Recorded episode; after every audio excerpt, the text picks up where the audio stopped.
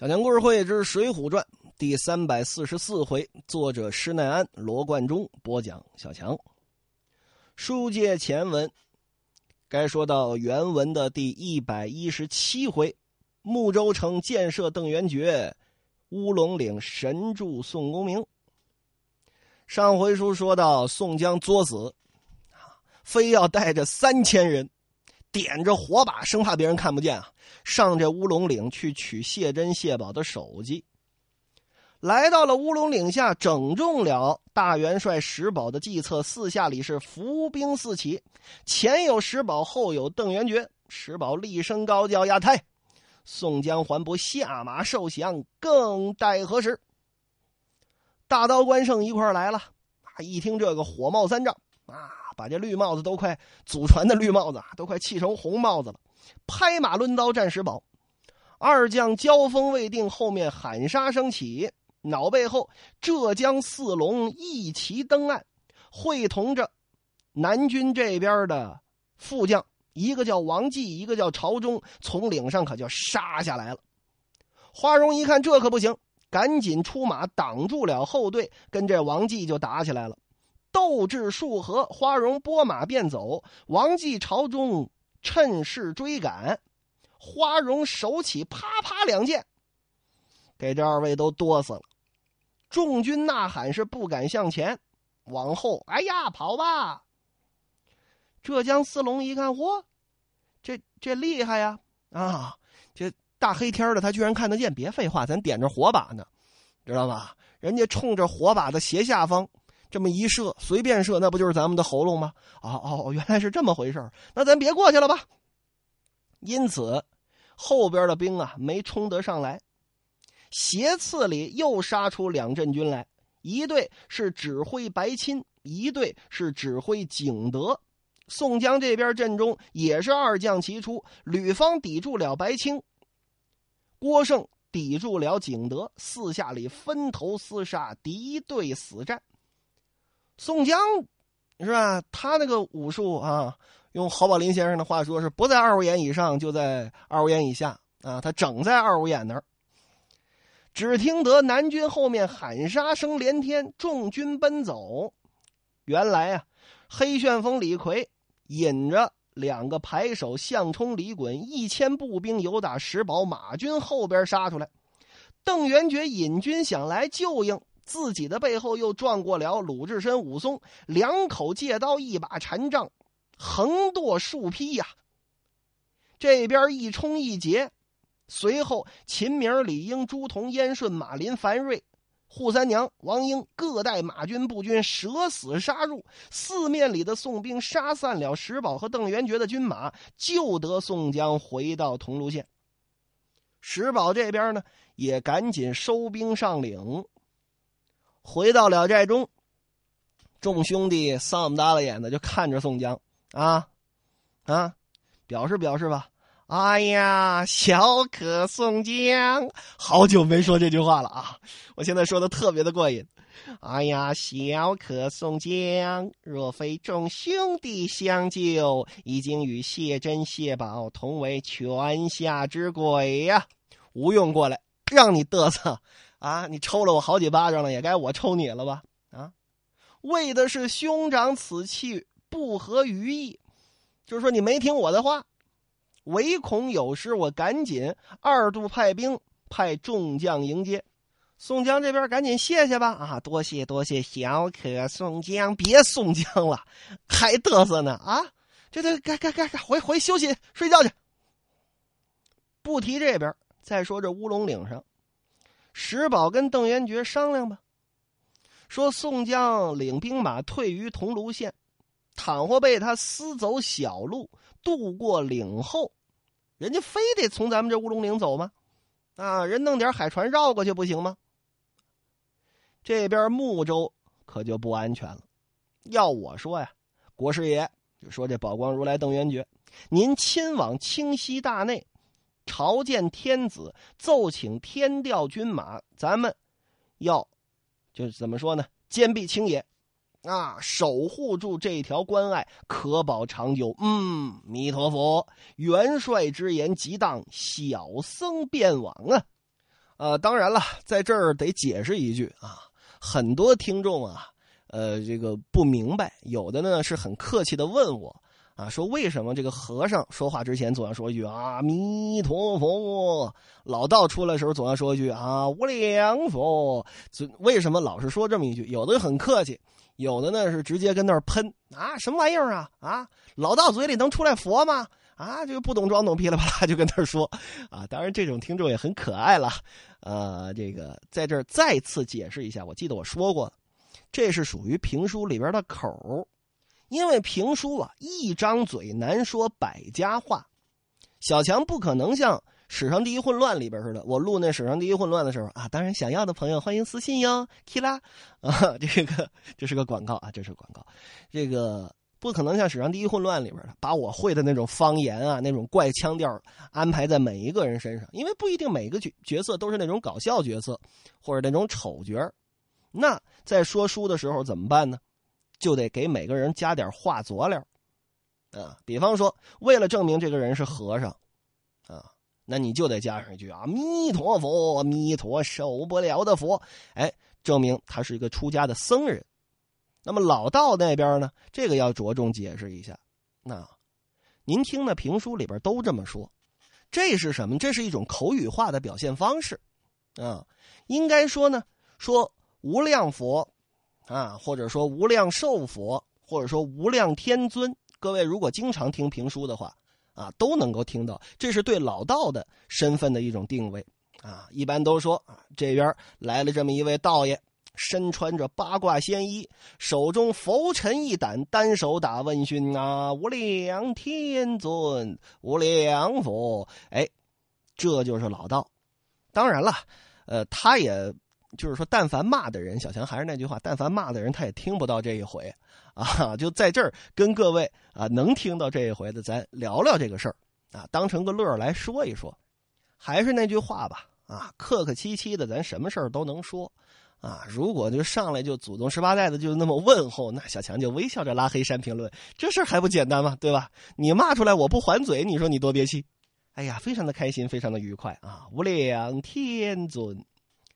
接着说吧，这邓元觉翻身上马，说：“元帅所言极当，小僧这就去。”来到了睦州，见了右丞相祖士远，阿弥陀佛，祖大人，宋江兵强马壮，势不可当，军马席卷而来，小僧诚恐有失，特来奏请我主万岁，天兵遣将，保守关隘呀。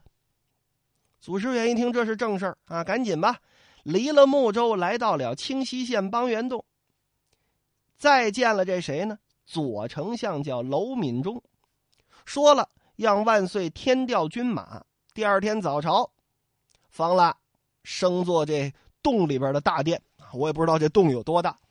左右二丞相还有这邓元觉一同朝见，扬尘舞蹈，三拜九叩。邓元觉向前起居万岁，弥陀佛！陈僧元觉着领圣旨，与太子同守杭州。不想宋将军马兵强将勇，席卷而来，势难迎敌，只被元平氏引诱入城，以致失陷杭州。太子贪战，出奔而亡。近来小僧与元帅石宝退守乌龙岭关隘。连日连斩宋江四员将，声势颇振。即目宋江已进兵到桐庐驻扎，诚恐早晚择人私越小路，透过关来，令爱难保。请陛下早选良将，添调精锐军马，同保乌龙岭关隘，以图退则，克复城池。陈僧元觉，特来祈请啊！方腊一听，哦。哎呀，各处军兵都已经调尽了，啊，近日又为这歙州御岭关上那儿打仗也打得紧呢，又分去了几万兵，啊，现在只有朕驾前这御林军马守御大内呀，这怎么能往别的地方调呢？阿弥陀佛，陛下不发救兵，陈僧无奈，但是。若是宋兵渡得乌龙岭，这睦州焉能保守啊？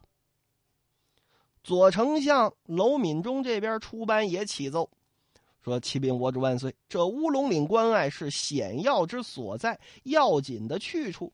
臣知御林军总有三万，可分一万保着国师去把守关隘，启我主圣鉴。”啊，这方腊听了吗？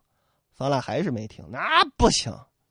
啊，这个这个方腊跟 历史上这个这个宋朝的皇帝很像啊。宋朝末期这个皇帝，我有这么多的禁军啊，我就是不往外派啊。你你能把我怎么着？十万禁军得拱手京师，对不对？西夏打过来怎么办？啊，辽国打过来怎么办？到后来金国打过来怎么办？大理打过来怎么办？啊，乌斯藏打过来怎么办？他也不想想，但凡任何一个国家都兵临城下了，您那十万兵还管用吗？所以就是啊，也也也不知道该怎么吐槽了。总之吧，不听娄敏忠之言，执意的不拨御林军去救乌龙岭。早朝已毕，众人出了大内，就是这洞啊。娄丞相跟众官商议，说这么的吧。让这右丞相祖士远，啊，跟这睦州议员将佐拨五千兵马给这位宝光如来邓元觉去增援乌龙岭。这邓元觉心说：“那阿弥陀佛，就走吧！啊，老祖，咱咱上马吧。”选了五千精锐，一员守将名叫夏侯成，同到乌龙岭寨内，跟石宝一说这事儿，石宝只抖了手，完了，完了，完了。完了，五千兵哪够啊？啊！我以为我主万岁说，御林军三万，不说来两亭，起码来一万，咱这儿也能缓一缓呢。你说这，哎，行了吧？这点兵只能守，不能反击呀，不可出战。让这四个水军都督浙江四龙老守住滩头江岸，但有船来，甭问是非，宰了再说。先不说这边严守乌龙岭，翻过头来，咱再说这宋江。宋江连折四员将，在桐庐县驻扎，是按兵不动，一住二十多天，不出来打来。忽有探马来报，说朝廷又差童贯、童枢密奔着赏赐已到杭州，听闻分兵两路，童枢密转派了大将王林。分奔赏赐，投御领官卢先锋军前去了。童枢密即日便到，亲奔赏赐。宋江一看，那是吧？得接呀，这是大官啊！啊，童老公来了，这是当朝四监之一呀。来到了县治之中，出城二十里迎进来了，开读圣旨，该这酒啊啊，金银呐，这这总之无所谓的东西吧。啊，该赏的赏。参拜童贯，设宴管待。童贯就问：“啊，这个宋将军，听闻征晋之间，怎么着啊？怎么个茬儿啊？折损了将佐呀！”哎呀，宋江现在听不了这话呀。童大人，末将往年跟随赵书相北征大辽，兵将全胜，端地不曾折损一个。自从奉旨来征方腊，未离京师，先去了公孙胜，驾前又留下数人。进兵渡得将来，但到一处，必定折损数人。今又有八个将佐病倒在杭州，存亡未保。乌龙岭厮杀两次，又折几将，盖因这山险水急，难以对阵，急切不能打透关隘。正在这忧惶之际，幸得恩相到此啊！嗯，我说宋将军啊，这话说的。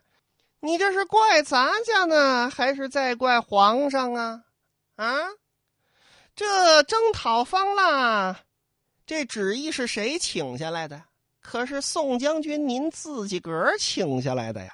哎呀，是是是是是，宋江别无他意，别无他意。嗯，知道就好。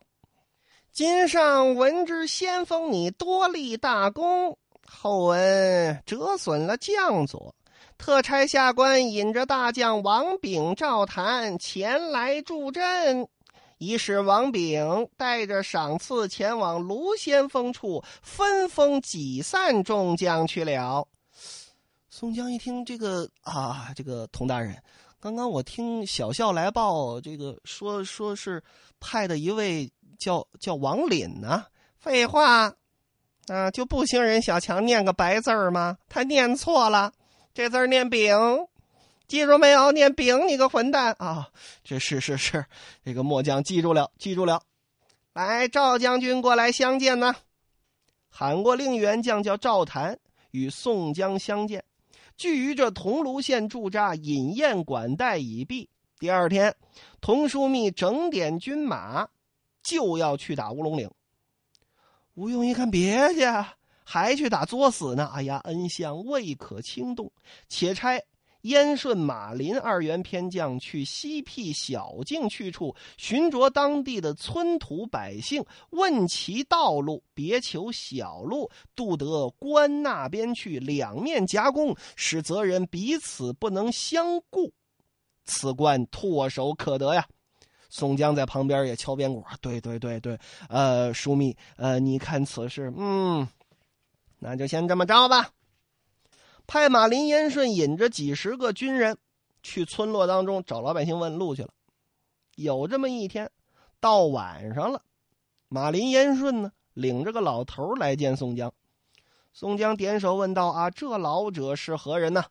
马林就说了：“说这老人是本处土居人户啊，知道此处山林路径啊，老者。”你可引我等一条路径过了乌龙岭，我自重重的赏你。哎呀，老汉祖居就是此间百姓，累被方腊残害，无处逃躲，幸得天兵到此，万民有福啊，能再见太平啊！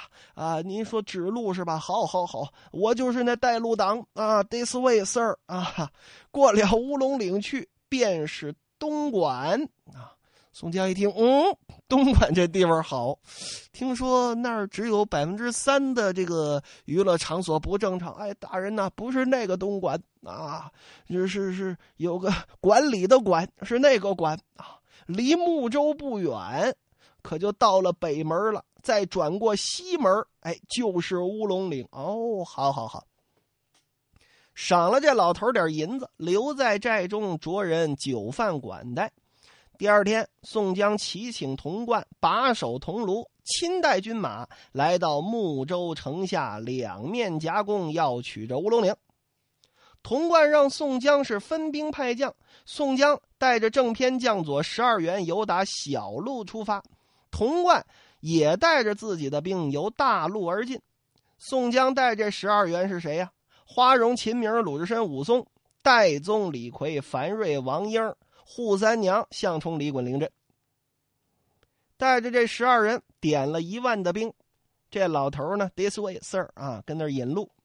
马摘栾铃，军士衔枚，来到这小半山腰上，一伙军兵拦住了去路。宋江一看，点手让李逵、项冲、李衮杀。有这么三五百守路的责兵，啊，这仨人上去，嘁哧咔嚓宰完了。就这么快，四更天前后，这兵啊，可就到了东莞了。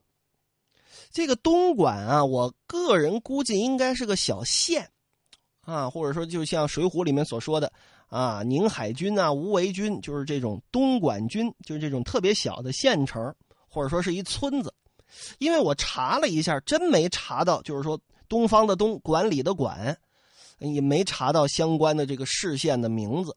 啊，如果有浙江淳安附近的这个朋友啊，这宁波的呀，这个台州的呀，这有附近的吧？啊，这这朋友们啊，跟跟跟我说一说啊，这个这东莞到底跟哪儿？如果有的话，告诉告诉我。本处把守的将佐叫做武应星，听闻宋江已经过了东莞，一想自己手下就三千兵，听说宋江手底下。啊，那那别动队，四个人打一万都可以啊！得了，咱跑吧，撤了。径回睦州报与丞相，说大事不好。啊，这右丞相这武士远呢啊，祖士远呢，说祖爷啊，这这宋江派兵私越小路，已透过乌龙岭这边来了，都到了东莞县了。祖师远一听啊，东莞不能丢啊啊！我们的娱乐产业就靠着东莞呢，是不是？赶紧聚众商议。他这边商量啊，宋江早已派炮手临阵，放起了连珠炮，嘚儿踏踏他令他令他令听他。哎呀，这乌龙岭上石宝一听，王派快板啊，这个啊，何人再放炮？何人再打炮？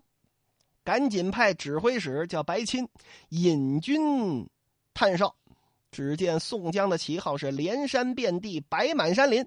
赶紧回岭上跟石宝这么一说，石宝说完了，朝廷不发救兵，咱们是前边宋江，后边宋江，把咱们给隔开了。我等只能严守关隘，不能去救睦州。哎，宝光如来邓元觉一听，元帅你这话就不对了。现如今再不救睦州，啊，当然了也行，但是倘若内院有失，我等亦不能保。你要是不去啊，贫僧自己去救穆州。石宝苦劝不住，邓元觉呢，点了这五千人，戳着混铁禅杖，带领着夏侯成下岭去了。宋江到了东莞之后呢，不着急打睦州，怎么呢？因为自己知道，凭这一万兵想打方腊打不下来，因为大部队被隔在乌龙岭的北边，必须得过了乌龙岭，这才能够汇合啊，把这拳头攥起来给别人一炮。所以呢，掉过头去往北边反去打这乌龙岭。这边他去打，另一边呢，邓元觉整下山，两军相迎。兵逢对面是将遇奇才，邓元觉当先出马。花荣一看啊，今儿你就在这儿吧。走到宋江耳边，低低的说：“此人如此如此，可获其尸。”这人死了。宋江点头道：“说对，就这么办。”吩咐了秦明、花荣，这郎舅二人，怎么是郎舅呢？因为花荣那妹子给了秦明了嘛。啊，郎舅的关系，郎舅二人，秦明当先出马，跟这邓元觉打，打到五六个回合，拨马便走。众军校东西各散。邓元觉一看，哎呦，秦明输了呀，倒撇了秦明，直接过来捉宋江来。花荣这边早就准备好了，把持着宋江，只待邓元觉来得亲近，公开如满月，剑走似流星啊！啪！整中邓元觉面门，哎呀，弥陀佛！我今儿是死了。由打马上摔下来，众军校过来，嘁哧咔嚓给剁成馅了。南兵大败，这一回箭射邓元觉，下回书大战乌龙岭，精彩回目咱们下回再说。